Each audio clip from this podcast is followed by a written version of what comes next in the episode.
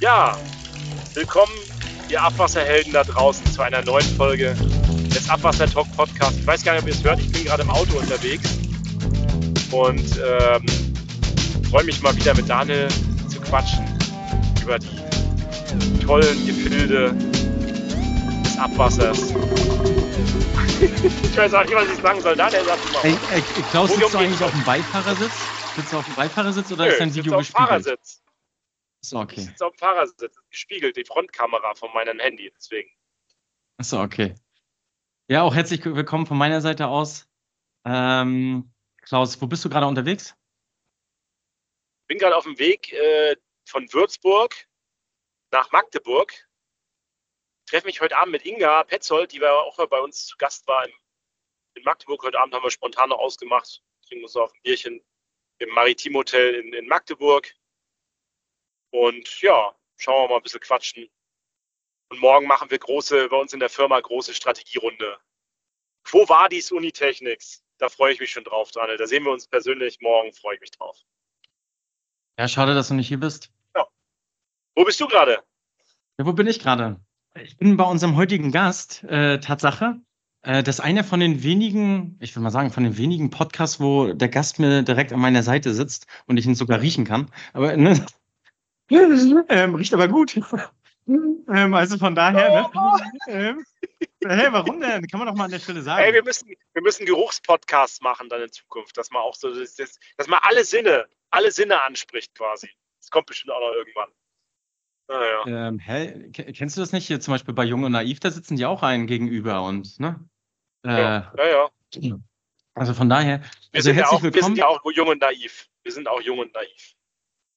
Ja, du nicht mehr ganz, Also aber noch. Noch. Weil ich bin ja, nur dass ihr es alle wisst, am 20.05., ihr dürft mir alle zum Geburtstag gratulieren, schreibt es euch ein. Am 20.05. werde ich 40. Wer Lust hat, nach Mötzingen zu kommen, schreibt mir.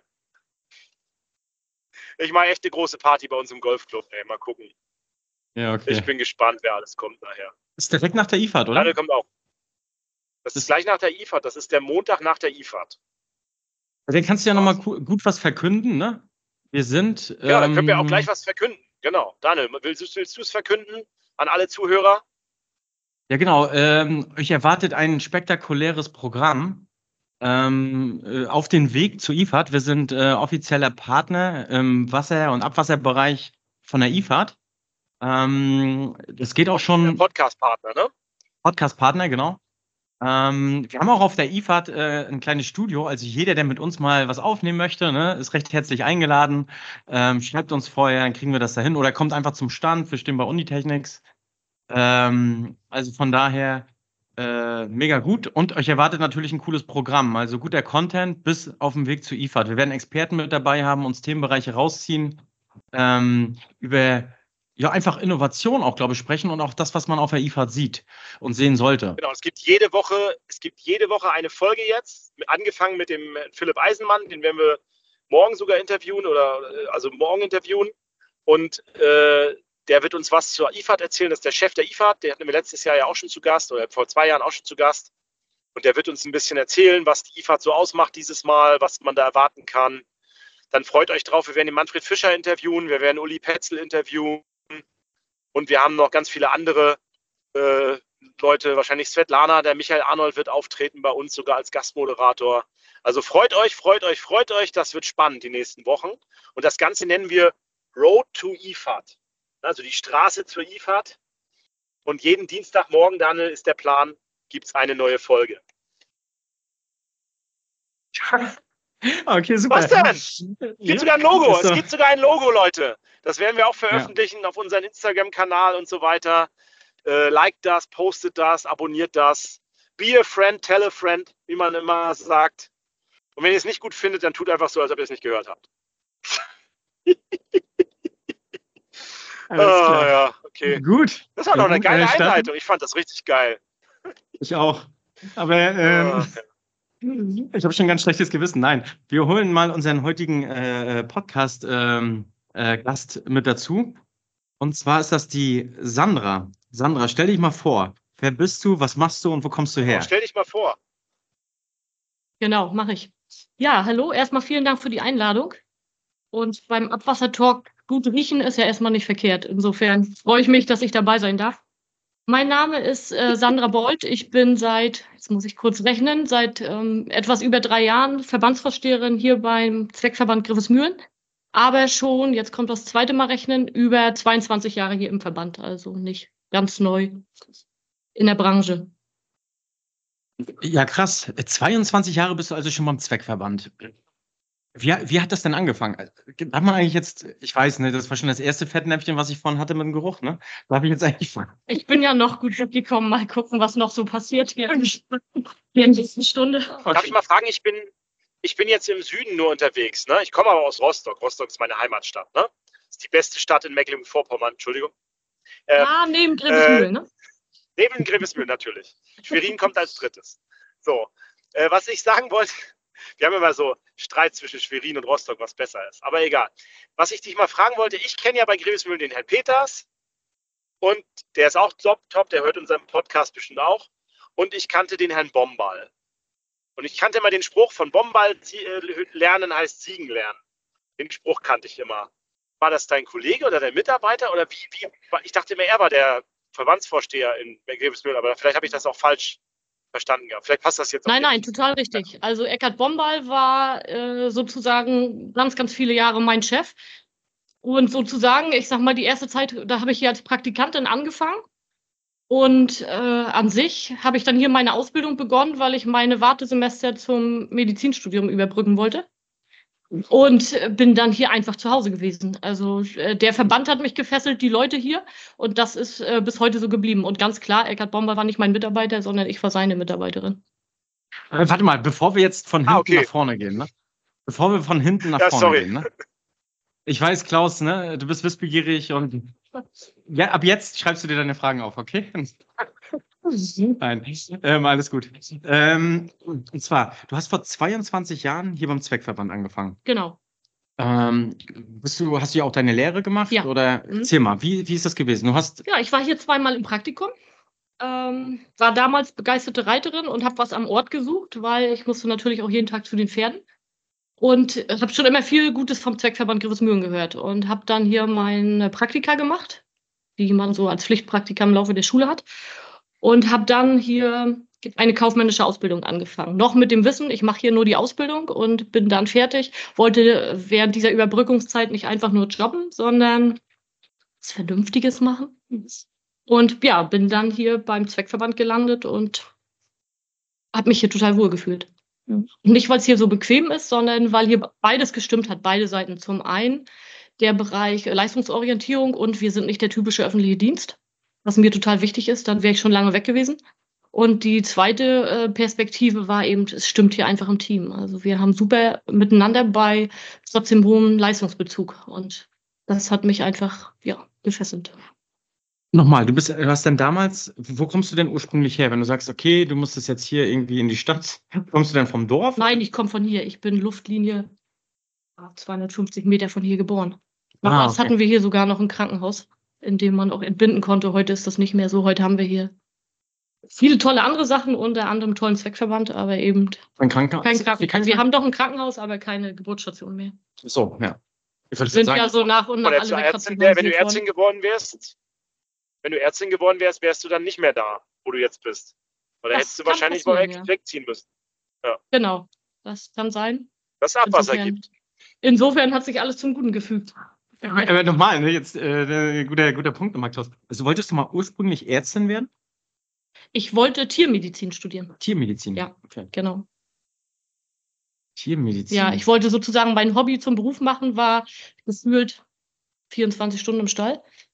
Und das habe ich gedacht, mache ich auch beruflich. Und was ich mache, mache ich immer 100 Prozent. Und jetzt sind es eben nicht mehr die Pferde, jetzt ist es der Zweckverband. Aber vom Prinzip ist es das geblieben, dass man sich immer so einer Sache zuwendet und das habe ich bis heute nicht abgelegt. Und da passte es zwischen Eckart Bomberl und mir einfach. Mhm.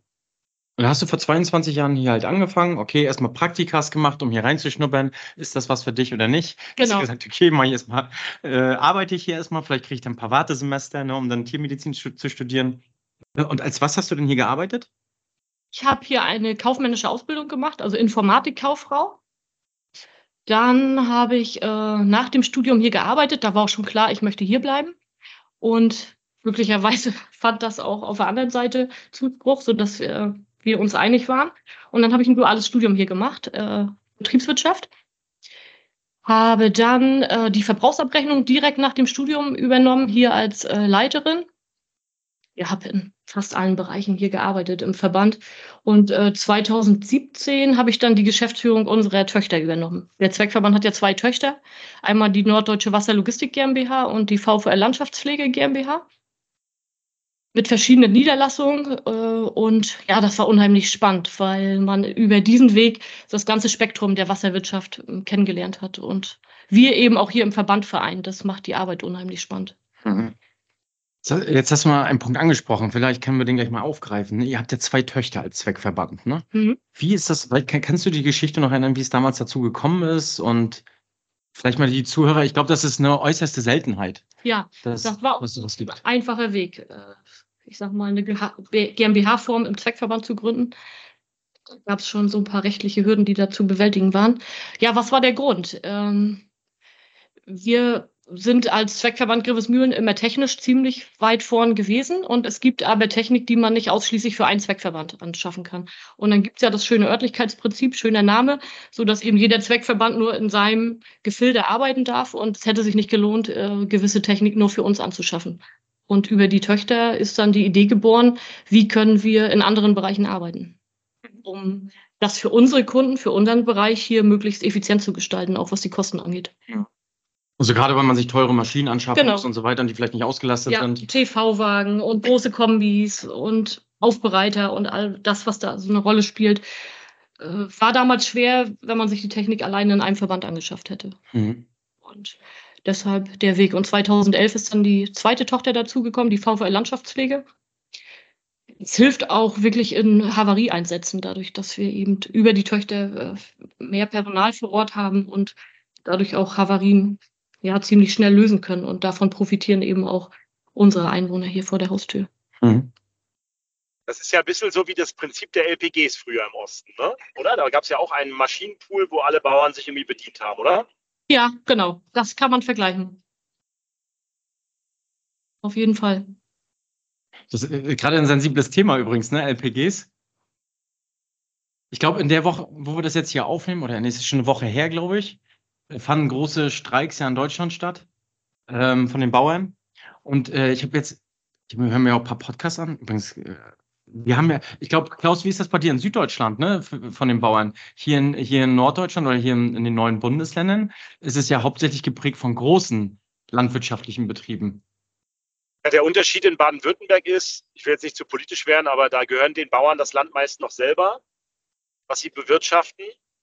Und da sind die Länder, Ländereien halt durchaus viel kleiner. Und da hat natürlich jeder Bauer trotzdem seinen eigenen Bulldog, weil da doch genug Geld vorhanden ist, dass jeder sich den großen Trecker leisten kann. Und es waren auch genug Trecker da, alle Straßen zu blockieren hier unten. Ja? Und dieses Konzept da, sich zusammenzutun und dadurch effizienter zu sein, geht natürlich gegen dieses Familienbetriebsthema. Ne? Jeder will halt seine eigene kleine Nebenerwerbslandwirtschaft noch haben, so ein bisschen. Und äh, das ist halt einfach hier unten ein bisschen anders im Süden. Ne? Da hat halt aber jeder, das wird auch ein bisschen durch diese Subventionen natürlich getragen, ein Stück weit. Aber dadurch hat man natürlich andere Vorteile. Es ist noch im Familienbesitz, man hat, kriegt vom Bauern um die Ecke noch was, kann da im Haufbetrieb was kaufen. Das hat alles seine Vor- und Nachteile. Aber so eine LPG-Lösung gibt es hier nicht. Jeder hat seinen eigenen Trecker. Weil bei dem Dorffest muss man ja auch vorfahren können. Okay, das ist wieder ein guter, Bo ein guter Schluss zurück. Ähm, okay, dann gibt es. Ähm, es, hat also, ja auch, äh, es hat ja auch jeder seinen eigenen Spülwagen. Das ist ja auch so. Also so eine Lösung habe ich hier noch nie gehört, dass man sich äh, Spülwegen oder Kamerawegen teilt. Ne? Es ist dann bei kleineren Kommunen eher so, dass man dann externe Firmen hat, so Kanaldienstleister, die das dann machen. Bei euch oben wäre das zum Beispiel sowas wie Exrohr oder sowas, ne? Naja, wir sind ja für oder? andere Kanaldienstleister. Also der Zweckverband ist Gesellschafter an unseren Töchtern, aber für andere sind wir eben dieser besagten mhm. Kanaldienstleister. Mhm. Ja. Das heißt, ihr macht das Und, auch für andere Verbände als Dienstleister mit? Ja, und, auf jeden Fall. Äh, und äh, stellt das dann denen in Rechnung quasi, was ihr da macht, ne? Genau. Ja, Beteiligung ist ganz normal an den Ausschreibungen. Wir sind auf dem freien Markt und bestenfalls gewinnen wir die dann. Mhm. Also die NWL und die VVL und ja, mhm. arbeiten dann auf diesem Weg zusammen. Und jetzt, du warst ja dann ursprünglich beim Zweckverband und dann sagtest du 2017, wenn ich mir das richtig gemerkt habe, äh, bist du äh, Geschäftsführerin geworden von den beiden Töchtern. Ja. Was hast du denn noch mal in der Zwischenzeit gemacht? Also von, oh, jetzt muss ich noch zurückrechnen, von 72, von 2002, 1 rum äh, bis 2017. Da warst du beim Zweckverband? Genau, ich war auch als Geschäftsführerin äh, von den Töchtern dauerhaft im Zweckverband angestellt. So. Das war sozusagen äh, Ehrenamt, Nebenamt, wie auch immer man das so bezeichnen will. Ich habe hauptamtlich im Zweckverband gearbeitet und die Geschäftsführung nebenbei gemacht. Ähm, und im Zweckverband war ich äh, im kaufmännischen Bereich, anfänglich direkt nach dem Studium und habe dann mich mehr und mehr ums Personal gekümmert, bis wir dann anfänglich nur Ausbildung und dann irgendwann den ganzen Personalbereich für den Zweckverband und auch für die Töchter. Das ist okay, Perso okay, den Ja. Personalbereich. Genau. Wie viel Personal äh, war das ungefähr? In Summe Zweckverband plus beide Töchter sind wir 200 Leute. Wir hatten ja schon mal einen Podcast, Klaus, ne? Du bist dann noch da, ne? Äh, zu Personal. Das war einer der, ich würde mal sagen, der Podcast, wo es die meisten Reaktionen gab. Das war Also zur Führung, zur Führung und zur Führung, ja. Mitarbeiterführung und Organisation und sowas. Das war schon viel Feedback dazu, weil da nicht so viel, äh, das wird nicht gelernt, das kann man nicht lernen. Das, also es wird oft erwartet, dass man das einfach kann. Ne? Und da, da, das muss man Das halt auch stimmt, lernen. ja. Das, ist, das ist kein Universitätsausbildungsberuf, Führungskraft. Ne? Das Ja. war damals so ein bisschen die Diskussion. Mit der Juliane Tamm, könnt ihr euch nochmal zurückhören, wenn ihr wollt. Ich weiß jetzt nicht die Folgenname, aber könnt ihr mal googeln. War eine der mittleren Folgen, so 40er. Was würdest du sagen, du warst in der Abteilung Personal dann unterwegs?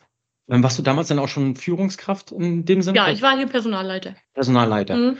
Was waren da damals deine größten Herausforderungen? Aber Personalleiter ist beim Zweckverband ja auch immer so ein, also man leitet und ist gleichzeitig im Operativen tätig. Hm. Also wir haben noch zwei Mitarbeiter in der Lohn- und Gehaltsabrechnung, aber ansonsten lag alles von den Gesprächen bis hin zum Verträge schreiben alles bei mir. Also Mhm. und ist dann schon für alles verantwortlich sozusagen. Ist man denn bei, bei jedem Personalgespräch mit dabei oder wie muss man sich das Ja. vorstellen? Genau. Was von, von diesen zwei?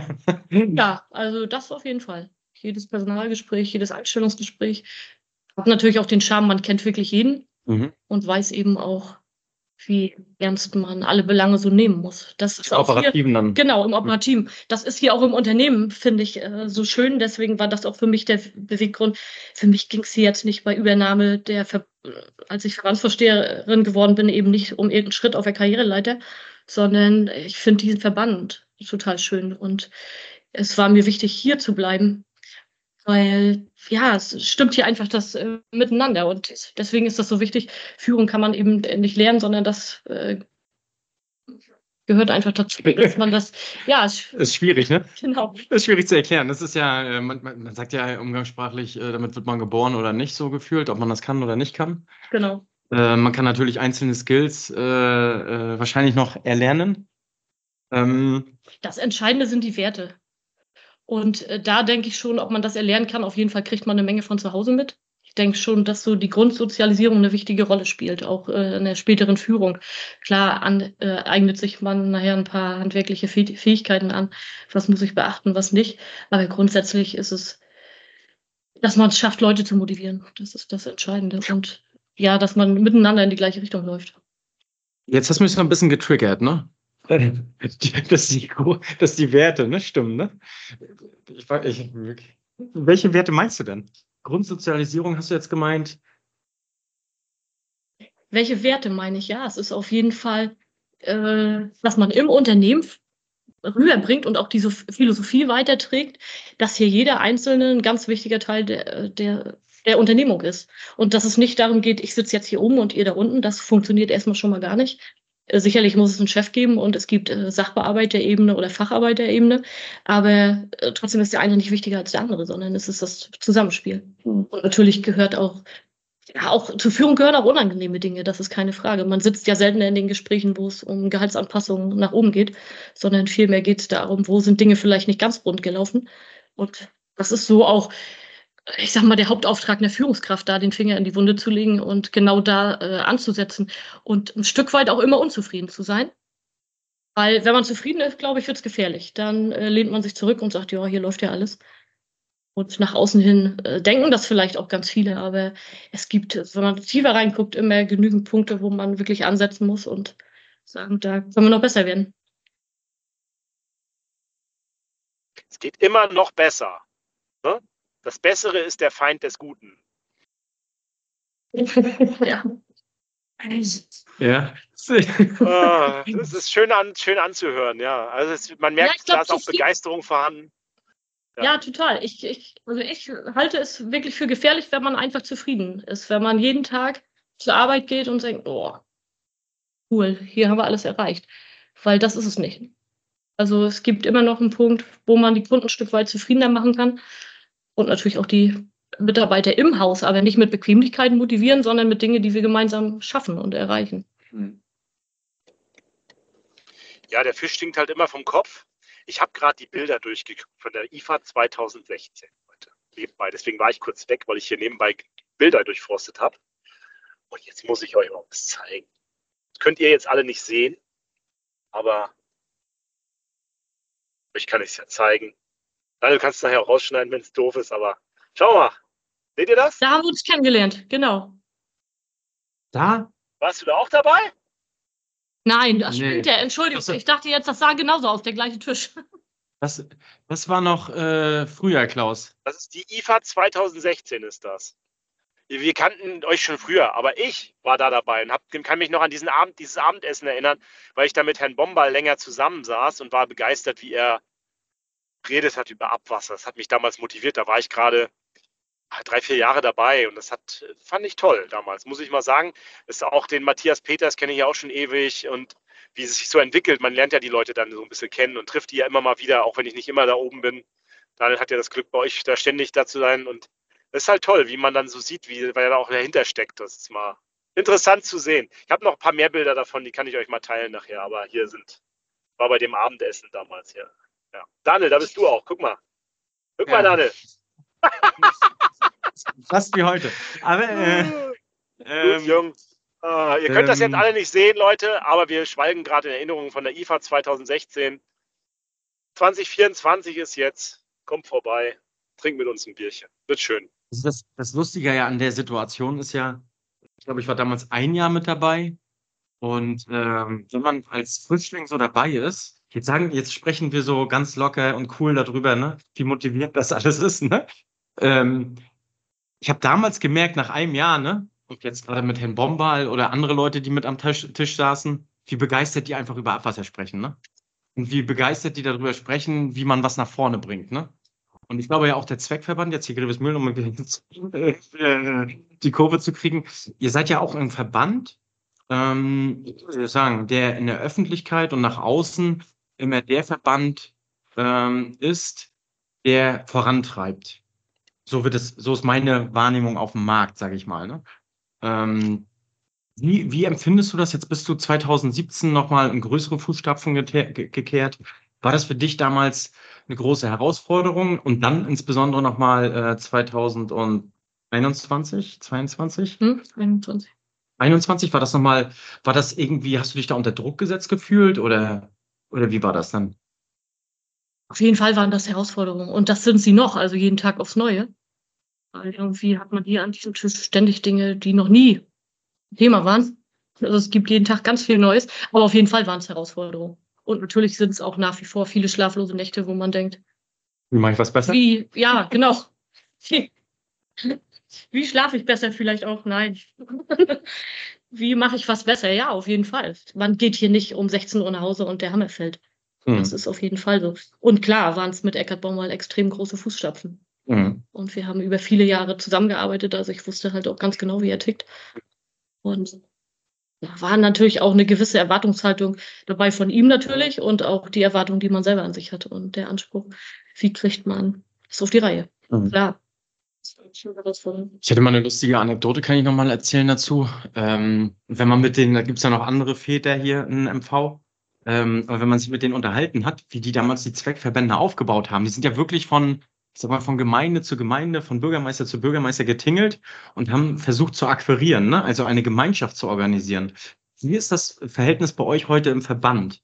Ähm, sind ja äh, Mitgliedsgemeinden habt ihr bei euch? 26. 26 Mitgliedsgemeinden.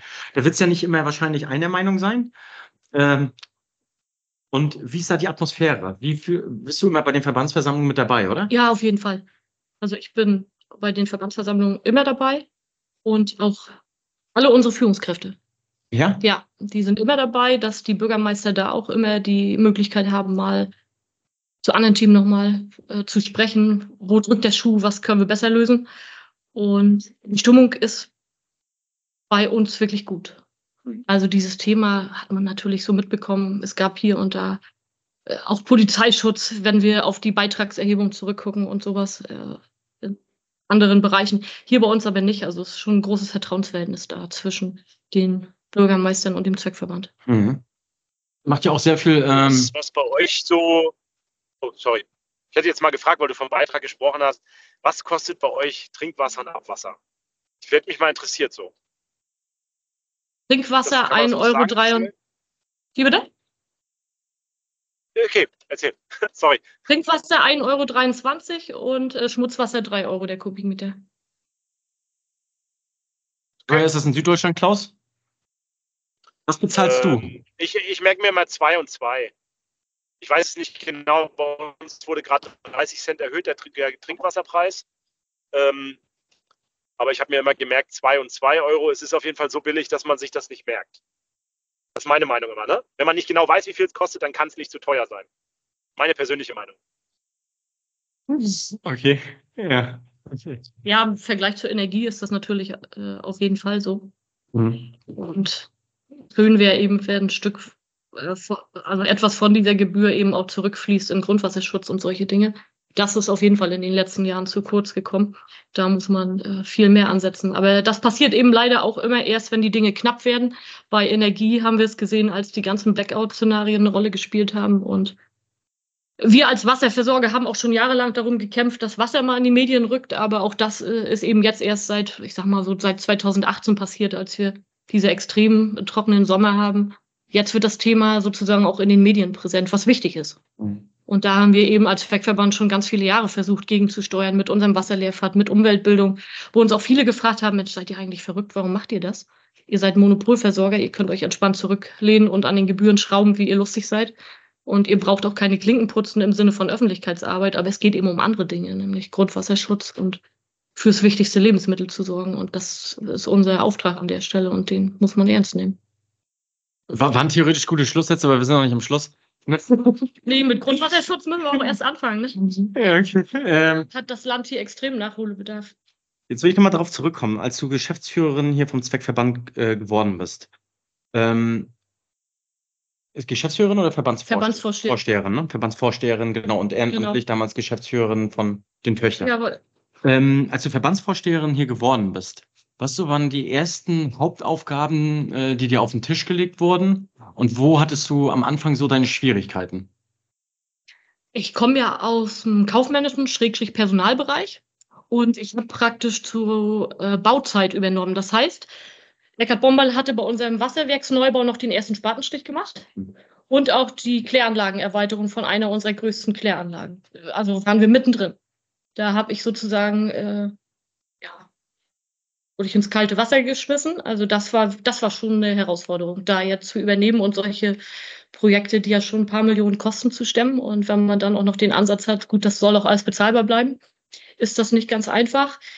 Mein Lieblingswort sind da so die sowieso Kosten gewesen, wenn man sich äh, auseinandersetzen muss mit allen Seiten, äh, dass eben auch zu den Planungskosten gebaut wird. Ne? Das ist natürlich eine Riesenherausforderung.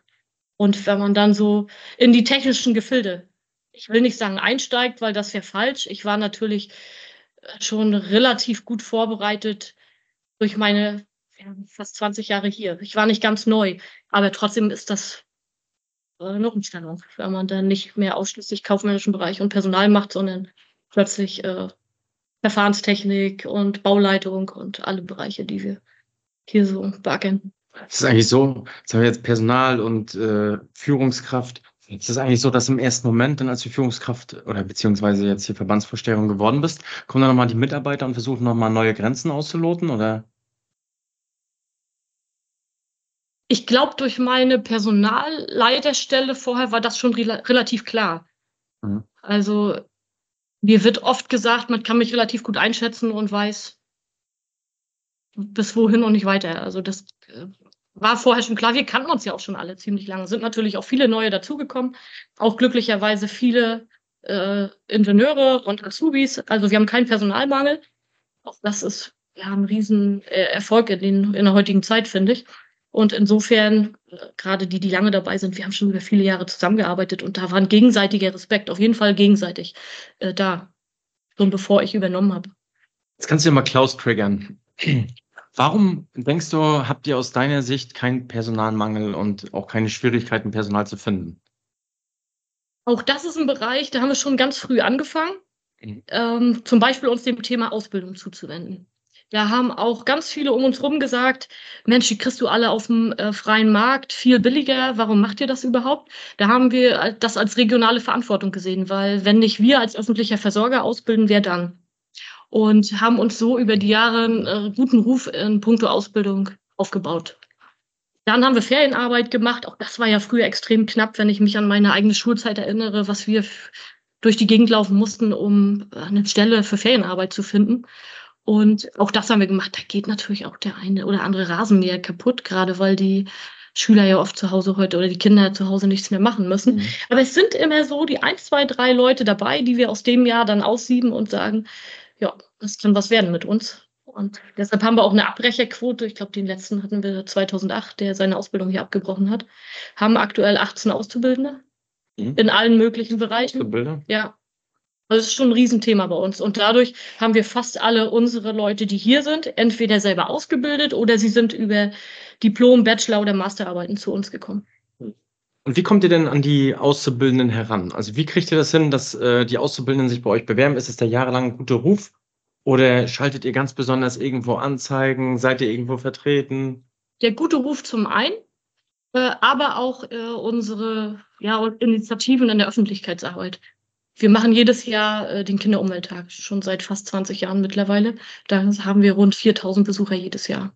Der ist übrigens wirklich richtig gut, ne? 8. Juni, 8. Juni 2024 am Wasserwerk Wotenitz. Mhm. Sind alle herzlich eingeladen. Wird spannend. Also den kann ich auch bloß jeden empfehlen, ähm, der Lust, Zeit hat, der kann vorbeikommen. Ähm, das ist mega gut. Klaus, bist noch da? Jetzt bin ich wieder da, Leute. Okay. Das sind die das Wirren der Digitalisierung manchmal. Äh, ja. Das äh, nächste Thema ist der Wasserlehrfahrt. daher kennen uns einfach die Schüler. In der vierten Klasse ist ja der Wasserkreislauf Thema und ich glaube, es gibt keine Schule in unserem Verbandsgebiet, die in der Zeit dann nicht unseren Wasserlehrfahrt besucht. Und wenn ich jetzt mich wieder an die Vorstellungsgespräche für die Azubis äh, Ende 23 haben wir die geführt, zurückerinnere, frage ich genau das, was du jetzt eben gefragt hast, Daniel, woher kennt ihr uns? Dann kommt immer Kinderumwelttag, ähm, Wasserlehrfahrt, da gehen wir jedes Wochenende hin. Also es sind halt diese Berührungspunkte, die man aber einfach suchen muss. Man muss sich schon bewegen, sonst von alleine kommt keiner. Das ist so. Wir machen Tag der Ausbildung. Und es ist wir ein Marathon, ne? Es ist ein Marathon. Das ist ein Marathon. Man ja. muss es immer machen. Man muss es immer machen. Es ist ein Prozess, genau. hat man ein schlauer Mensch gesagt. Ein schlauer Mensch sagt immer, es ist ein Prozess. Und man muss, man muss es heute anfangen, damit man in zehn Jahren die Benefits sieht. Ja, das ist so. Ne? Das, wir sind in einer Branche, glaube ich, oder? Wo wir, wo wir so lange Zyklen haben, wo man einfach ständig dranbleiben muss und, und dann die Erfolge irgendwann zu sehen. Ne? Ja.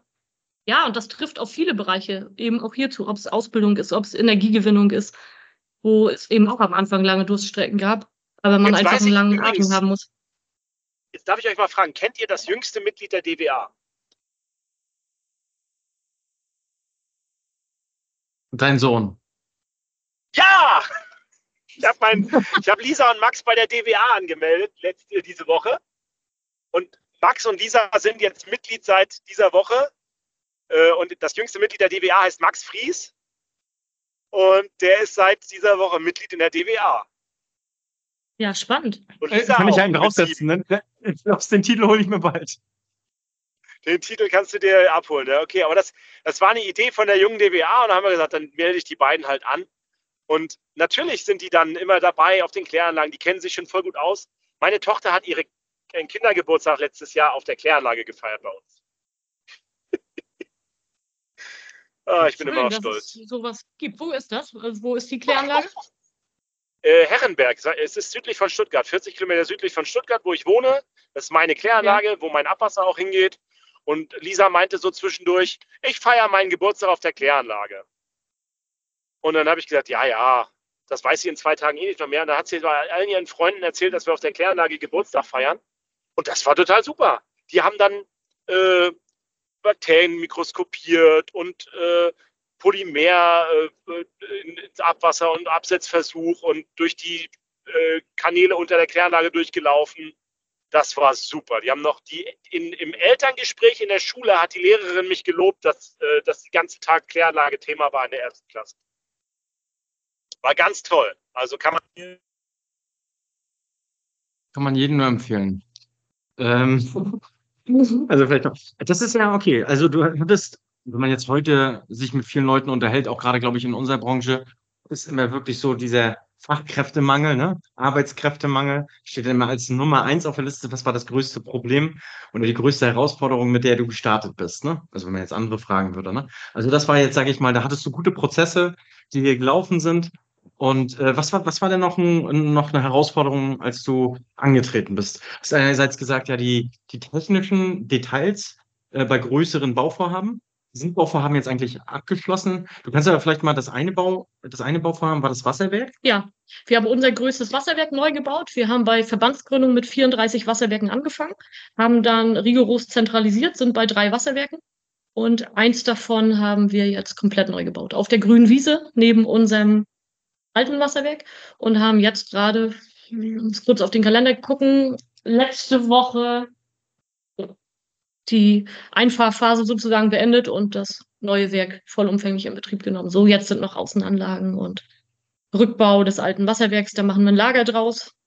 Wir hatten immer schon äh, dauerhaft viel Lagerhaltung, weil wir gesagt haben, äh, just in time ist eben schwierig. Ne? Hm. In der Wasserwirtschaft es ist schon der richtige Weg, da alles selbst vorzuhalten. Und da haben wir jetzt eben auch die Möglichkeiten, das noch weiter auszubauen. Das ist übrigens das Wasserwerk in Botenitz, wo auch der äh, Kinder äh, Der Wasserlehrfahrt. Wasserlehrfahrt ist. Genau. Und auf dem Gelände ist dann auch der Kinderumwelttag. Okay, Kinderumwelttag. Kinderumwelttag ist ja, okay. Ja, immer Anfang des, äh, immer Anfang Juni in Verbindung mit dem bundesweiten äh, Umwelttag. Ne? Mhm. Okay, das Bauvorhaben habt ihr praktisch abgeschlossen. Das Ja. war ja Lad dann. doch mal ein, lad doch mal ein, das war mal ein Grund, mal wieder im Norden zu sein. Da komme ich mit meinen Kids auch mal vorbei. Auf jeden Fall. Und äh, ja, viel Zeit mitbringen. Also, Weil die Kinder kriegt man da schlecht wieder weg. also ich bin auch da. Kinder, meine Kinder wissen genau, was ein Tag der offenen Tür auf der Kläranlage ist. Die sind da total begeistert von. Wir waren in Stuttgart, in München, in Vaihingen, in Nagold, in Herrenberg. Das ist für uns immer so ein Erlebnistag. Also die wissen genau Bescheid. Die wissen Jetzt genau auf dem Bescheid. Wasserwerk dann. Ähm, das andere große Bauvorhaben, was war das? Das war äh, die Erweiterung der Kläranlage. Da allerdings nicht äh, auf der grünen Wiese, sondern bei laufendem Betrieb. Und ja, wer das Ostseebad Boltenhagen kennt, weiß es ist eben äh, Saisongeschäft und da war es nicht ganz einfach, äh, das Bauen. Ne? Musste natürlich genau abgestimmt der Bauzeitenplan sein, dass wir die Kläranlage wieder dann in Betrieb haben, wenn der Ort voller Urlauber ist. Hm. Das war schon eine große Herausforderung. Und dann kamen ja die Materialengpässe dazu, Corona, auch große Herausforderung, genau als ich übernommen habe. Also, das würde ich schon sagen, war es. Also Preissteigerungen, Materialengpässe und eben die großen Bauvorhaben. Äh, Du hast ja gerade angesprochen, Corona, ne? In der Ja. Zeit, das war ja Genau. auch mal vielleicht speziell. Das war speziell auf jeden Fall. Ich glaube, das trifft es ganz gut. Aber auch da sind wir einen Weg gegangen. Also es hat sich für mich von vornherein abgezeichnet, dass es ein, ein Prozess, der lange äh, andauern wird. Und haben wir Wege gefunden, wie wir trotzdem für die Kunden da sein können, haben äh, durchgängig das Kundenzentrum aufgelassen und Möglichkeiten geschaffen. Also es war auf jeden Fall kein Weg, sich da abzuschotten und alle rennen wie verrückt ins Homeoffice und ja, keiner weiß mehr, was der andere macht. Also da haben wir versucht, ja, Überblick zu behalten und auch die Leute wirklich vor Ort zu halten und die Arbeit nicht aus dem Blick zu verlieren. Hm. Aber das war schon eine große Herausforderung, ja. Und das hatte ja, glaube ich, noch nie eine, jedenfalls aus unserer Generation glücklicherweise so miterlebt, ne? Mhm. dass man sich mit so einer Pandemie beschäftigen muss. Mhm. Jetzt haben wir einen Blick in die Vergangenheit gemacht. Ähm, wie sieht das denn heute aus? Wenn ich jetzt auf den Schreibtisch, ich bin vorhin ja hier reingekommen, jetzt gerade schon viel bei Öffentlichkeitsarbeit, lustig, was für ein Zufall. Jetzt saßt du vorhin hier mit einer Wasserzeitung, ne, die du äh, Korrektur gelesen hast. Was ist so dein täglicher, täglicher Job so als Verbandsvorsteherin? Nicht nur das wahrscheinlich, aber. Auf jeden Fall nicht nur das, ganz viele Termine. Da will ich auch ein bisschen dran schrauben, dass man äh, davon wegkommt, weil ich arbeite auch wirklich gerne noch selber mit. Mhm. Und ja, aber es ist eben schon größtenteils äh, Termine, Weichen stellen, Ideen bündeln. Äh, ne? Wir sitzen ganz viel im Brainstorming zusammen. Wir haben viele tolle Ingenieure hier und bringen auch verschiedene Bereiche zusammen und auch verschiedene Menschentypen. Also wir achten in der Führung auch drauf. Äh, wir sind Verfechter der Biostrukturanalyse und sagen, äh, es ist wichtig, dass wir verschiedene Typen in den verschiedenen Teams haben weil dann kommt einfach das Beste raus. Und jeder Azubi hat hier auch ein Seminar zum Thema Biostrukturanalyse und da werden die Menschen klassifiziert und nicht im Sinne von, wir stecken sie in Schubladen und die sind ihr Leben lang schlecht oder gut, sondern es geht darum, die Stärken rauszuarbeiten. Also wer kann was besonders gut? Wer ist fürs Kundenzentrum, für Kundengespräche geeignet oder wer eben auch gar nicht? Wer äh, sollte eher hinterm Schreibtisch sitzen und kann da seine Stärken entfalten? Es geht darum, die Leute an die richtige Stelle zu kriegen. Und es ist hier auch so, hier sitzt nicht einer 20 Jahre auf der Stelle und macht den Job bis zur Rente, sondern wir wägen ständig ab und gucken, passen die Prozesse noch zusammen, passt der Mitarbeiter an die Stelle, was müssen wir anpassen und ändern. Ja, und das ist, ist das viel meiner Aufgabe. Ist das, äh, was du, ich sag mal, aus deiner vorherigen, ja, Arbeit will ich sie nicht nennen, aber aus deinem vorherigen Aufgabenbereich mitgenommen hast? Oder wie kommt das? Oder habt ihr das schon vorher gemacht?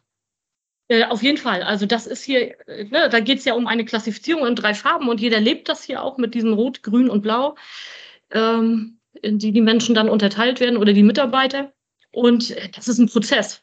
Äh, Klaus hat es vorhin gesagt, das ist ein Prozess, der sich auch etablieren muss. Und am Anfang haben eben auch alle gesagt, oh, was ist das jetzt? Und ne, Seminare haben hier so, dann jetzt will jeder wissen, welche Farbe bist du? Ausgeglichen. Welche Farbe bist du? Ja, heißt, tatsächlich relativ ausgeglichen. Welche Farbe ist Klaus? Klaus, ich? wir machen jetzt einen Quick-Check, einen Quick-Check bei uns. Also du meinst schon, ihr meint schon, vielleicht damit auch unsere Zuhörer verstehen, man teilt Menschen ein nach rational, irrational und emotional und äh, ähm, nee, emotional und rational und extrovertiert, introvertiert, ne? Ist das das? Ja, ja, so kann man es in, mit Überschriften zusammenfassen. Ja, genau. Okay, könntest du jetzt äh, was, was, okay, Klaus ist jetzt rot-blau. Was bin ich denn? Ich bin nicht rot-blau. Grün-blau. Nein? Ja, sicher nicht blau. Ich bin ja rein emotional. Also ich bin auf jeden Fall ja, entweder gelb oder rot. Ja, das Rot. Ja, das Rot. Der Rot also gelb gibt es in der Biostrukturanalyse, die wir haben, nicht. Es gibt nur diese drei Farben und Rot ist emotional. Ja, ja, ich bin rot. Ich bin auf jeden Fall rot. Okay, dann haben wir, haben wir das, äh, auch und jeder, der so einen Quick-Check machen möchte, ne, kommt zu IFAD, ja? Also, Daniel, welche Farbe bist ja? du? Also ich musste erstmal noch durch die Lehre gehen. Ähm, also von daher.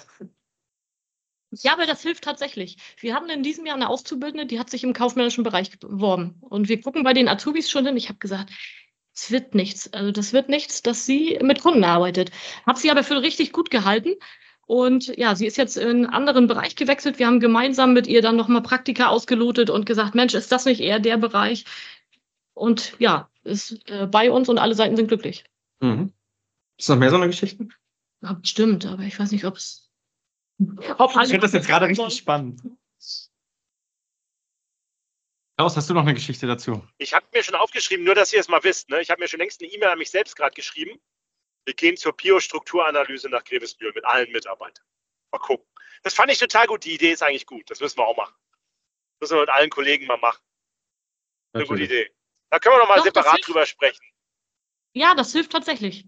Also ich kann das wirklich nur empfehlen. Wie das System jetzt heißt, ne, gibt sicherlich, aber es macht auf jeden Fall Sinn, sich mit dem Menschen zu beschäftigen und wie kann ich die Stärken rausarbeiten und wo ist er am besten aufgehoben im Unternehmen, um eben das Beste zu erreichen.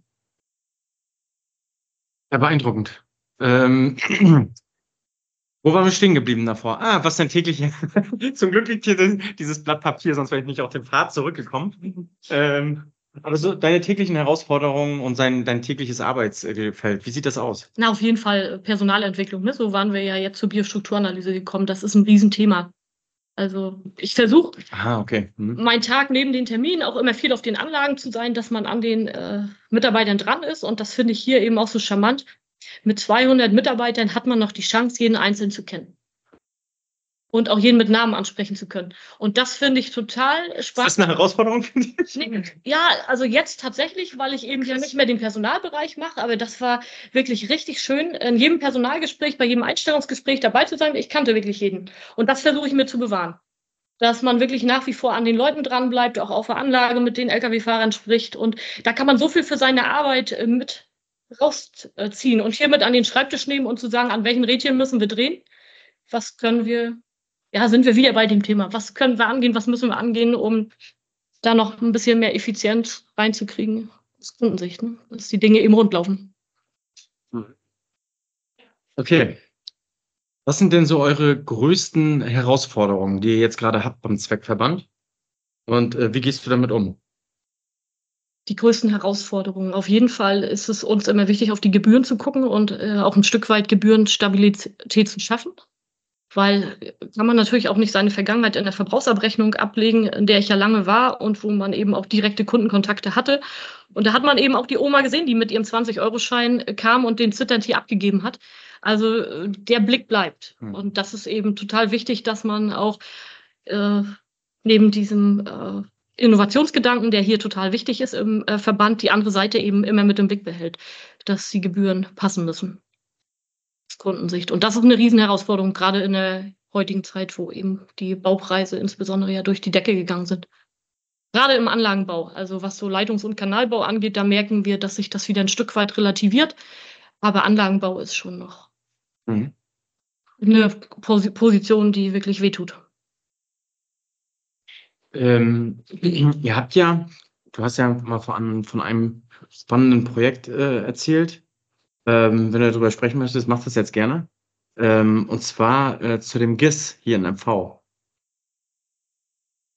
Erzähl mal von dem Projekt und was ihr davor habt. Genau. Äh, also wir haben neben Wasser, Abwasser eine dritte Sparte, das ist unser geografisches Informationssystem.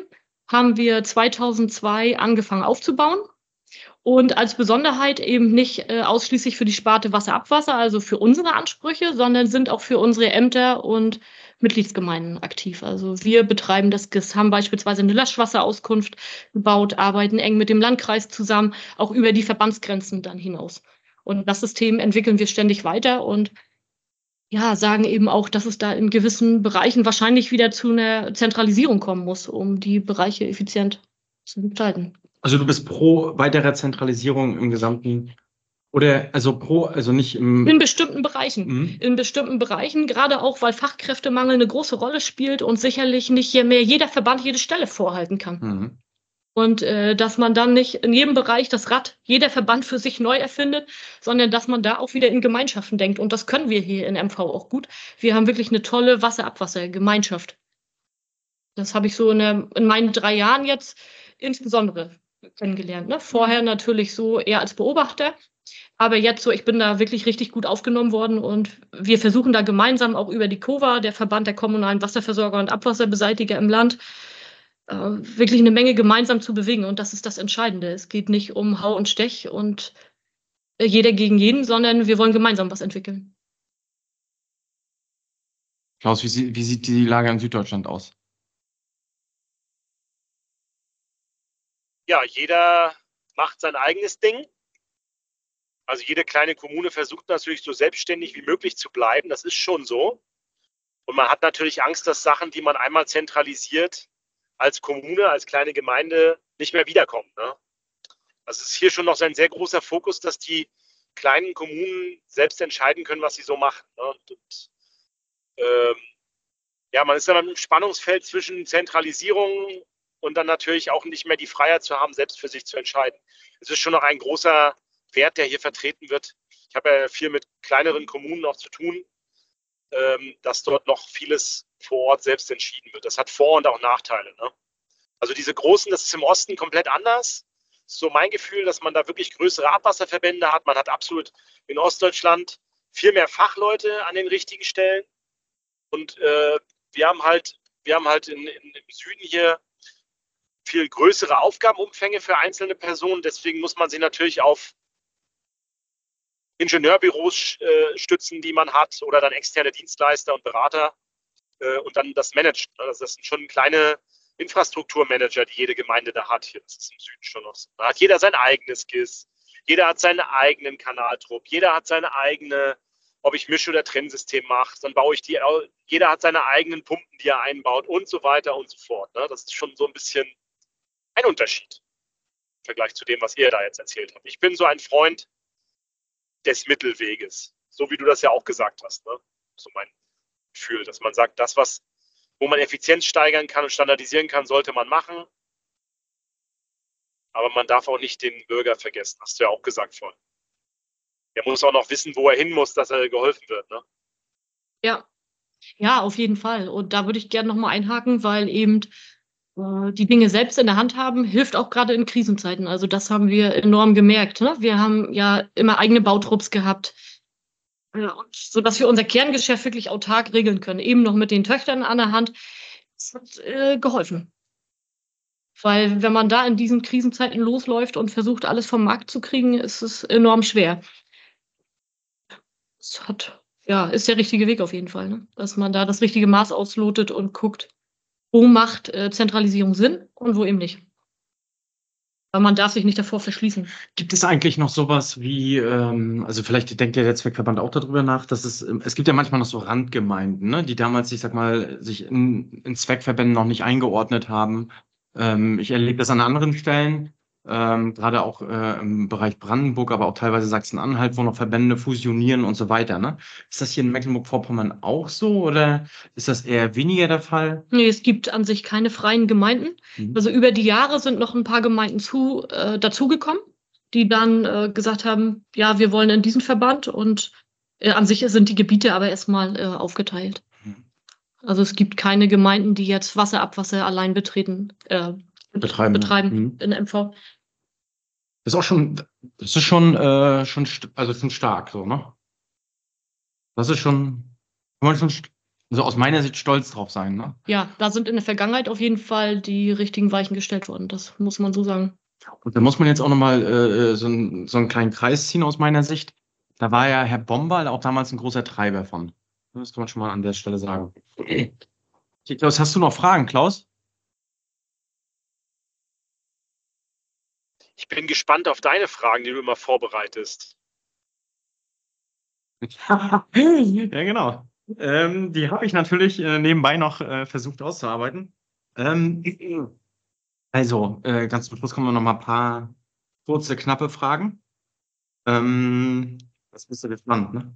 Jetzt bin ich ähm, gespannt. Ich habe mir ähm, zum Beispiel einmal die Frage aufgeschrieben, wo würdest du dich eher sehen? Auf einer Kläranlage oder auf dem Wasserwerk?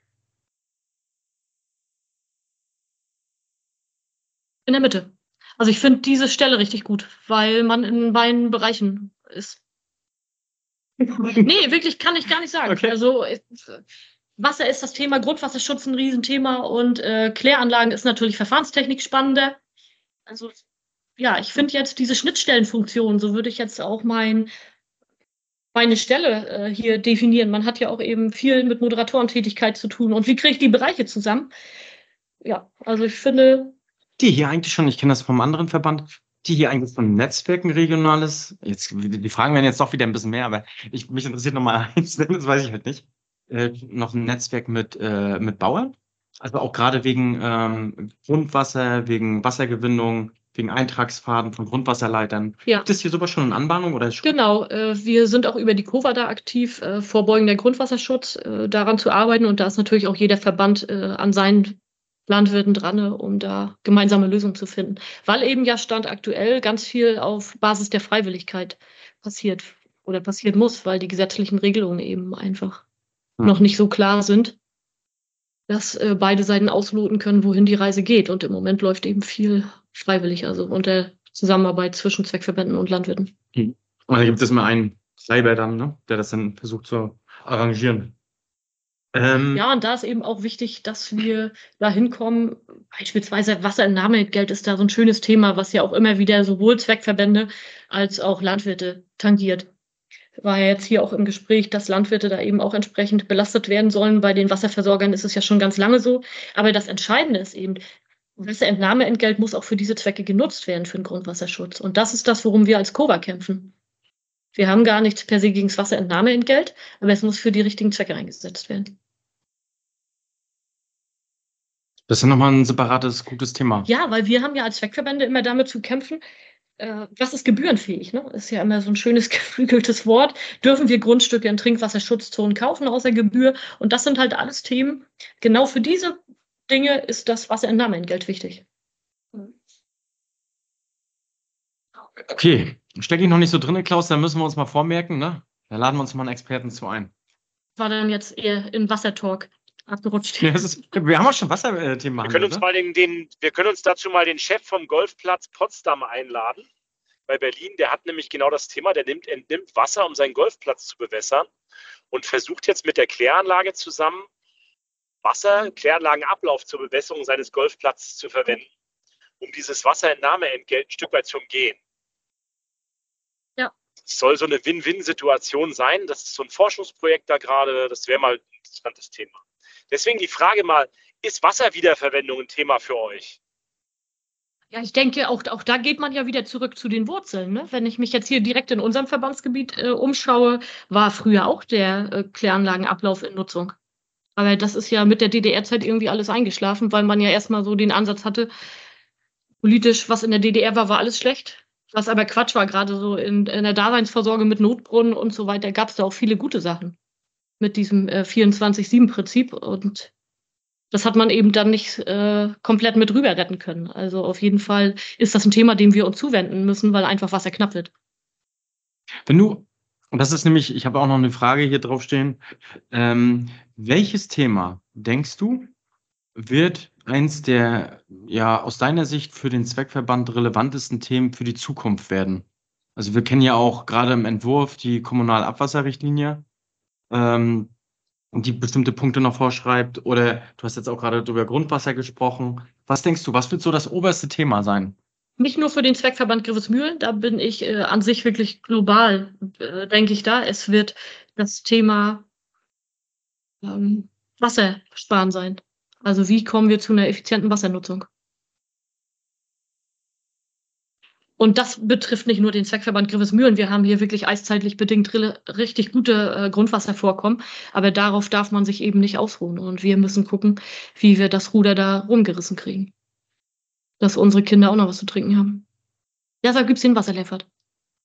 Dass man schon in der Schule anfängt und hinguckt und sagt, das ist kein unendlicher Schatz, der da unten ist. Und all diesen Unfug, den wir hier oben betreiben, der kommt ganz sicher unten an. Das denkt ja man ja manchmal, ne? Wasser kommt aus dem Wasserhahn. Und Abwasser fließt ja. in der Toilette weg. Ist ja klar. Ja. So, okay. Wir machen mal weiter. Äh, das habe ich jetzt auch. Ähm, der Zettel wird abgearbeitet. Ja, richtig, genau. Ähm, bist du für eine private oder öffentliche Struktur von der, von der öffentlichen, äh, oder nicht von der öffentlichen, von der Abwasserbeseitigung, Abwasserentsorgung? Ganz klar sage ich, gehört Trink- und Abwasser in den öffentlichen Bereich. Ganz klar, wir sind auch Mitglied in der Allianz der öffentlichen Wasserwirtschaft und da gehört es eben auch hin. Und es sind in der Vergangenheit auch viele Fehler gemacht worden, ob wir ins Gesundheitswesen gucken oder die Deutsche Bahn, Lokführer fangen jetzt auch wieder an zu streiken. Ne? Ich glaube, die nächsten sechs Tage sind angekündigt. Also es gibt Kernbereiche im Leben, die gehören einfach nicht in private Hand. Es gibt aber Bereiche, da kann man sehr gut mit den Privaten zusammenarbeiten. Und davon, so, davor sollten sich die Öffentlichen auch nicht verschließen. Aber wichtig ist immer, die Richtungsweisung und die Weichenstellung muss im öffentlichen Bereich bleiben. Weil mit Wasser darf niemand Geld verdienen. Weder die Öffentlichen noch die Privaten. Ja, du, du bringst immer so viele gute Schlussworte, aber es ist nicht. äh, übrigens, ne, kleine Anekdote an der Stelle: Die Bahn streikt ja aktuell, ne? Und ähm, mein Auto ist äh, gestern, vorgestern, weiß ich gar nicht mehr, kaputt gegangen oder liegen geblieben und ist in der Werkstatt. Jetzt habe ich brauchte ich einen Leihwagen und ich habe keinen Leihwagen so richtig bekommen. Beziehungsweise ich habe den letzten Leihwagen bekommen, der irgendwie da stand bei Europcar. Und ja, ich habe einen Leihwagen, ne, der ist sehr, der ist von, kennt jemand von euch die Automarke GWM? Nein. Also ich muss. Das ist ein reines E-Auto, ne? Chinese, ne? Das ist ein, Chinese. das ist ein Chinese, Chinese. genau. Genau, das ist ein Chinese. Und äh, der versucht damit jetzt auch gerade den europäischen Markt zu erobern und so weiter. Und lustig, ähm, das, das äh, Auto heißt Funky Cat. Und äh, Katze steht für treuer Wegbegleiter in China. Also ich bin jetzt gerade mit einer Funky Cat unterwegs. Und noch eine Anekdote dazu. Ähm, wer von euch kennt vielleicht den Film Die Schrillen Vier auf Achse oder die Neuverfilmung äh, Vacation? Klaus, kennst du den Film? Echt nicht? Guck mal, du erzählst mir auch immer von Filmen und ich kenne die nicht. Jetzt, den Ja, musst du du jetzt kennst nicht mal mal. Terminator 2. Du kennst nicht mal Terminator 2 und willst mir was von irgendwelchen schrillen Vier auf Achse äh, sagen. Ey. Das ist so Ist gut, das das das, ist so mit- gut. Ist das das mit Chevy Chase? Ja, richtig, genau. Ah ja, dann kenne ich das doch. Ja, das äh, äh, die, die die- Waltons oder so heißt es in Englisch. Äh, Meet the Waltons. Ja, aber die, die. Neuverfilmung, die Neuverfilmung. Und bei der Neuverfilmung, worauf ich eigentlich hinaus wollte, ist, da gibt es so ein Auto, das heißt Tartan Prancer. Der wurde nie gebaut, sondern nur für den Film. Und das Auto, was ich gerade fahre, erinnert mich danach. Ey, googelt mal oder geht auf YouTube und gibt mal Tartan Prancer ein. Das ist so mega lustig. Okay, das mal an der Stelle. Ähm, gut. Das habe ich auch abgehackt. Was ähm, ist aus deiner Sicht, ne? Oder was sind aus deiner Sicht die wichtigsten Punkte? Jetzt hatten wir viel auch über Personal gesprochen, ne? Die wichtigsten Punkte für dich in der Personalführung. Berechenbar sein. Also die Mitarbeiter müssen sich darauf einstellen können. Ne? Du kannst nicht wie die Fahne im Wind agieren, sondern es muss eine Linie im Unternehmen geben und es muss Werte geben, die man gemeinsam lebt. Danke. Wenn ich noch was Drittes hinzufügen darf, ist es Konsequenz. Okay. Ähm, welche Wünsche hast du noch privat? Welche Wünsche habe ich privat? Ja. Ich hoffe, meine Familie hört das nicht. ja, privat, also privat hat bei mir einen ganz kleinen Stellenwert. Äh, Ich, ich hatte das ja am Anfang schon gesagt, ich mache die Dinge immer zu 100 Prozent und wahrscheinlich auch ein Stück mehr und komme da nicht aus meiner Haut. Also ein Wunsch ist, dass ich es besser auf die Reihe kriege, meine Kinder öfter zu sehen. Was, was hörst du? Klaus, ich glaube, ich spreche auch für dich mit, ne? Das gilt gefühlt für jeden, der mit der Situation immer nicht zufrieden ist. Aber ähm, was für Musik äh, hörst du eigentlich? Hörst du Musik oder Podcast vielleicht oder sowas? Ja, ich höre Podcasts, ich höre auch Musik, äh, aber viel deutsche Musik. Sag mal ein Beispiel. Revolverheld höre ich gern. Udo Lindenberg. Also, gut. Klaus, dann weißt du, was du jetzt gleich anmachst, wenn der Podcast zu Ende ist in deinem Auto? Kannst du noch ein bisschen Udo hören? Willi der Wassertropfen Journey, don't stop believing. Nein, sind. don't stop believing. Meine Kinder finden total Meteorit, nee, Meteor von, von Udo Lindenberg geil. Das singen die total geil, gerne mit. Meinst du vielleicht das Komet? letztens 100, 100 Mal in Folge. Nee, Komet, Komet, Komet, genau. Von Udo Lindenberg. Das, ich schlag zweimal ein, oder wie war das irgendwie? Also der singt Ja. das immer mit von Udo Lindenberg. Ich Das ist mit cool, Apache, den ne? Apache, genau, ja, genau. Wie ein Ja. Komet, der zweimal einschlägt. Lalalala. Okay. Das ist das Outro, oder? Ich bin mehr, ich bin mehr bei Journey, Don't Stop Believing. Das ist mein, das ist mein äh, gute Laune Musik. Das finde ich auch. Oder äh, Klaus, zu dir passt auch I am the one and only. Chesney Hawks, Chesney Hawks, I'm the one and only. Geiles Lied. Okay, gut. Da geht es aber nicht darum, das dass man egoistisch ist, sondern dass man an sich selber glaubt und sagt, man ist, man ist selber auch cool. Man muss sich nicht für andere verändern. Das, darum geht es im Lied, Leute. Von Chesney Hawks. Alles klar. Ich weiß, wer das hat, ne? Gesungen hat, ne? Genau. Okay, Sandra, hast du noch irgendwelche letzten Worte, was wir vergessen haben, dich zu fragen, was du unbedingt allen sagen möchtest? Wir haben hier alles gestreift. Also ja, war für mich wirklich das erste Mal. Auch das war eine große Herausforderung. Mein erster Podcast. Ich danke euch. Klaus, also ich möchte mich auch nochmal bedanken und danke, dass ich hier sein durfte. Danke, dass du mit dabei warst. Ähm, mega cool. Klaus, hast du noch irgendwelche letzten Worte? Ja, ich hoffe natürlich, wir sehen uns bald mal wieder, vielleicht auf der IFAD, ansonsten bei eurem Kindertag, Kindererlebnis, Umwelttag. Ähm, ich hoffe, ihr habt mir das richtig gemerkt. Ansonsten, Leute, ihr Zuhörer, ihr Abwasserhelden da draußen, Pantarei, das Wasser fließt immer bergab. Bis dann. Ciao. Bis dann, danke.